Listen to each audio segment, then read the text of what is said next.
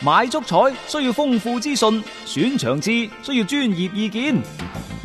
彩虹豬微信公眾號每日為你奉上名嘴張達斌賽事觀察、足彩培訓師李漢強專業分析，更多足彩資訊，更多專業預測，盡在彩虹豬微信號。彩票嘅彩，紅當當嘅紅，豬籠入水嘅豬，買足彩記得先上嚟彩虹豬睇下啦喂！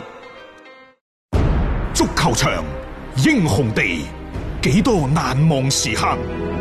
Breathtakingly brilliant. 從最後三分鐘絕殺逆轉到伊斯坦布爾勝利大逃亡，從希臘神話到冰島奇蹟，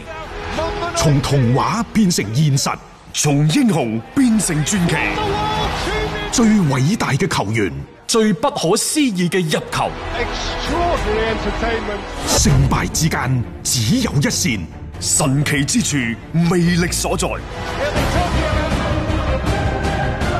只可意會，更可言傳。足球新勢力。翻翻嚟係第二 part 嘅足球新勢力，我哋啱啱講咗呢，就係有關呢一個天津天海可能馬上要進入破產清算程序呢件事。好啦，萬通點解佢喺呢一個臨門一腳呢度猶猶豫豫呢？我哋啱啱喺度質疑一部分，嗯係你係咪想借足球嗯得到你想得到嘅空手套白啊嗯狼但係呢個只係一方面，第二方面係因為萬通唔熟悉足球。可能喺接觸嘅過程當中，知道呢個氹好深，嗯深到佢哋評估唔到到底跌咗喺呢個氹嗰度，要面臨幾大嘅風險啦。呢樣嘢係好緊要，各位，亦就話嗯你眼睇住可能表面上佢係三點五個億，係就孭得過呢個賽季啫。係但係喂，哎跟住落嚟咧，包括唔係啊嗯，蒙迪斯特等人嗰啲。哦係啊，嗰啲債務啊嗰，啲債務怎麼辦？嗯呢啲係你上一手嘅，但係你而家接咗嘅話，你就接咗佢嘅債權，亦都接咗佢債務，你一定要接㗎。咁、嗯到底呢樣嘢，國際足聯以後要罰你罰幾多？嗯中國足球協會要罰你罰幾多？又或者除咗蒙迪斯特之外，仲有冇其他嘅雷？啊不得而知，啊，係嘛？冇錯啊，所以即係作為萬通嚟講，佢唔係唔願意俾呢三點億，因為我哋作為外人，我哋只能夠通過表象去推測，而係可能第一步係三點五億，後邊仲有第二個三點五億，第三個三點五億。咁我作為萬通，我就衡量啦。我呢件呢個所謂嘅投資嘅行為，佢會唔會存在住一個巨大嘅風險？風險係啊。即係啱商業邏輯嘅你就去做，如果唔啱邏輯嘅你就停低。我亦都認為呢，萬通喺呢件事上亦都冇太大嘅錯。佢個氹太深，你睇唔清楚，點啊中叉只腳埋嘅即係啫。你想借殼，嗯呢只殼唔靚，一句講晒 啦。係啦，咁我有咁多可以揀嘅，點解一定要揀呢係個咪啫？佢褪太都好合理啫。如果我攞三點億，我揾對中越、中甲嘅俱樂部，嗯穩穩陣陣咁打上嚟，係啊，我花多一年時間，會唔會可好啲呢啊能衝超成功咗，其實你嘅效果係啦，我滯後一年啫嘛，其實佢亦都可以達到佢想要做嘅嘢啦。天津體育局亦都一樣，嗯即係佢係想去做呢一個嘅擔保大哥，但係因為佢嘅身份，嗯決定佢肯定係做唔到呢樣嘢。係。咁所以到到最尾，咁就和咗咯嚇，即係呢件事。而家我更加關心就係，如果真係和咗嘅話，究竟呢個名額你快快脆脆定咗落嚟啦。即係你其實天海 哦，如啊果佢天海真係申請破產清算呢，就好快就定嘅，因嗯為中國足球協會之前都係驚引發一啲天海俱樂部啲球員嗯一啲群體性嘅事件。你而家你根本你都搞唔掂，係唔通你話誒、哎我免費去打場波啊？我嗯冇可我能㗎嘛我我搭火車去啊？ 即係而家早啲係啊，定而家俾你咗啦班友仔踢啊， 踢完之後一開場，喂，今年嘅聯賽同往年係尤其唔同，一開始係 bling bling 咁嚟㗎啦。係嗯啊啊！你踢咗三四場話我要人工啊，我要乜嘢？即係盡量唔好咁多呢啲旁枝末節嘅嘢啦，即係揾一啲其實係即係起碼質地過硬嘅，冇咁多個後顧之憂嘅球隊咧上嚟去踢翻今年呢、一個即係好特別嘅中超賽季啦。呢、個作為足協嚟講係一個好穩陣嘅一個決定嚟嘅，所以誒、呃等啦，我覺得呢幾日可能都會有一個進一步嘅消息咧，即係話就呢一個嘅中超嘅最終嘅參賽球隊啲名額啊等等嗰啲咧，會有一個落實，起碼俾大家有一個嘅即係清楚，然後新嘅賽季你先可以鋪開噶嘛咁。啊另外，陳戌源主席喺琴日接受白人松採訪嗰陣時，亦都確認咗啦，嗯，就係、誒中超 U 廿三係同埋國青隊將會參加中乙聯賽， 算唔算嗱國青啊真係嚟官宣㗎啦咯，喎係啊，國青真係嚟啦，啊啊 嚟㗎呢個啦，採訪書係採訪宣採訪宣嚇，咁、即係之前我哋所講到嘅係有好有唔好嗰啲嘢啦，咁但係點都好啦，而家全部都係要付諸呢個實踐。咁啊，中國足球協會呢，其實喺前日應該嚇已經係公布咗最新一期嘅國青隊三十三人嘅集訓名單。嗯佢呢批球員呢，就全部零一、零二年齡段係組成嘅，尤其係零一嗰班。嗯咁目標就係二零二四年嘅嗯 U 廿三亞洲杯同埋巴黎奧運會嘅預選賽等等嚇。嗯原先呢，中國足球協會就係想安排呢隊國青隊就參加呢一個中乙聯賽，嗯後尾即係搞咗好耐之後呢，嗯最終係 O K 咗。 ，OK 成咗，嗯耀東做主帥嘅嚇。係咁佢哋嘅主場放喺上海金山體育場。嗯但我想問呢三十三名球員，即係到底喺中間係咪即係如果真係要打嘅時候啊，嗯可能上陣上陣得十一個，係啊，另外嗰廿幾個其實佢亦都係。我算你係十五六個咧，因為一套陣容就係嗰十十四五個，嗯基本上都16個嗰啲人㗎啦。亦就話有一半人係有機會打上比賽嘅，嗯有一半人係冇機會打上比賽嘅。啊咁呢一半人冇機會打上比賽，係咪翻翻各自嘅中超個俱樂部嗰啲佢預備打呢隊嚇，預備隊你話預備隊 U 廿三喎，喂，佢國青嘅實力，十九歲打預備隊打中乙係得噶吧？嗯嗯，OK 㗎，我覺得呢樣嘢，即係其實唔違背啦。之前我哋都講過，即係你各自好踢呢一個聯賽，本身你好多嘢呢，就存在住同呢個俱樂部係爭利益嘅一個情況啊，你冇辦法去解決嘅。咁啊只不過就睇你即係到時即係成耀東所帶嘅呢一隊波，你用嘅嗰啲人，可能嗰批人呢，你就你可以美其名曰喺俱樂部個就算預備隊，佢哋都未必係有嗰個資格。但係如果你咁講，佢憑乜嘢入國字號呢？即係好多嘢你講嚟講去係唔通嘅，係矛盾嘅。咁但係冇辦法，而家呢，呢、一個嘅所謂嘅國字號踢聯賽呢，已經係成為事嗱，實。咁樣我哋同大家梳理下先嚇。嗱，首先呢，就係喺嚟緊嘅二零二零賽季，啊中乙聯賽肯定唔會係單一俱樂部之間嘅較量，嗯就會有中超嘅 U 廿三嘅球隊，係，同埋中國 U 十九嘅國青隊參加中乙聯賽。嗯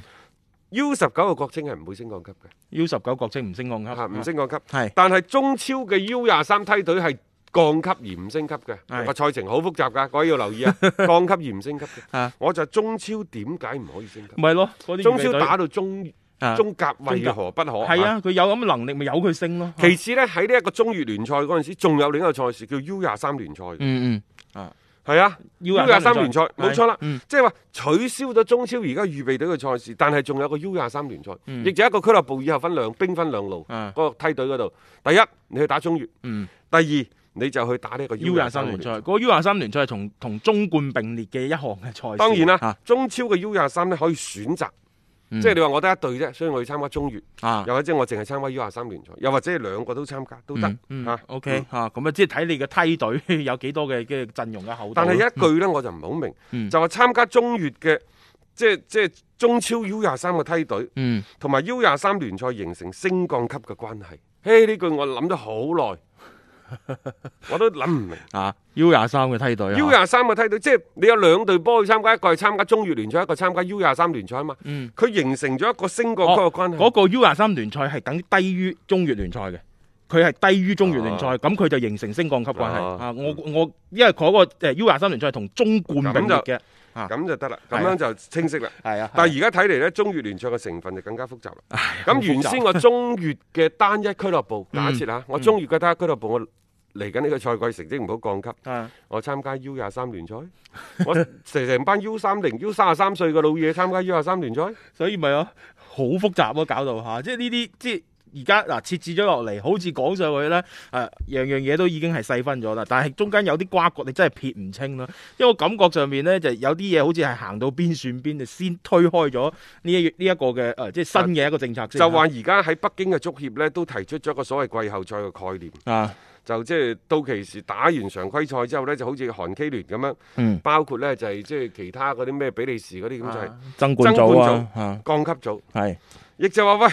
你 U 廿三踢得幾好都好，你最尾你都唔會去爭冠組，你只係去降級組，咁樣啱咩？係咯，我覺得唔啱咯，你俾得佢哋啊為何為何中超中甲嘅球隊點解中甲唔可以參加 U 廿三聯賽係？點解中甲嘅梯隊唔可以升級啊？我哋就話你唔可以升到同大哥即係自己嘅大哥嗰個球唔隊可以同一級級。，係啊，但係佢可以相對似一級，佢打得可以最高嘅，佢就去去去到嗰個位置。只不過佢唔參與再升上去頂級聯賽嘅嗰個資格啫嘛。咁呢啲其實喺國外好多嘅聯賽都已經係實行緊，咁點解我哋又要即係零零舍舍係即係特別啲嘅咧？即係喺呢個設置上邊好多嘢係唔合理嘅。咁同埋你作為 U 廿三嘅嗰班梯隊，好啊，你永遠只有降級嘅資格，你冇升收嘅資格。咁佢哋踢呢啲比賽嘅時候嘅嗰種態度，誒、我又擔心佢哋嘅嗰種戰意係點樣樣。仲有一個根據我哋而家所有嘅信息嘅匯總呢，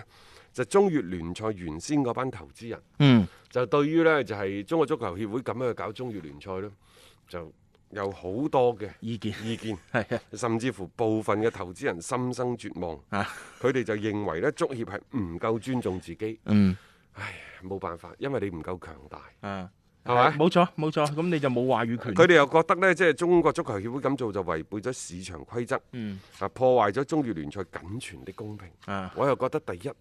中越聯賽冇任何公平可言，嗯，全部都係差唔多同野雞波差唔多嘅啫草台班子多吓，即係呢個都唔知今個月今個賽季玩，下個賽季喺唔你喺度？是否違背咗足球規律？我覺得此舉一定係違背足球規律。嗯，但係誒、呃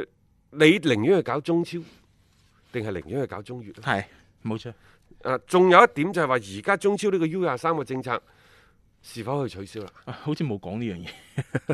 即係就算到而家嚟講，嗰度輕輕含含，就係你點樣樣去踢中越聯賽，你 U 廿三聯賽點樣搞？但係中超嗰邊係咪一定規定一定要有個 U 廿三喺度？嗰啲冇人講嘅啊，暫時未知，我哋啊只能夠靜待嚟緊呢。特別喺中超聯賽新賽季話確立咗幾時開翻，誒、所有嘅賽程啊、賽制啊、規矩啊出晒嚟嘅時候，我哋先能夠係進一步去解讀究竟足協而家嘅嗰個用意係如何啊？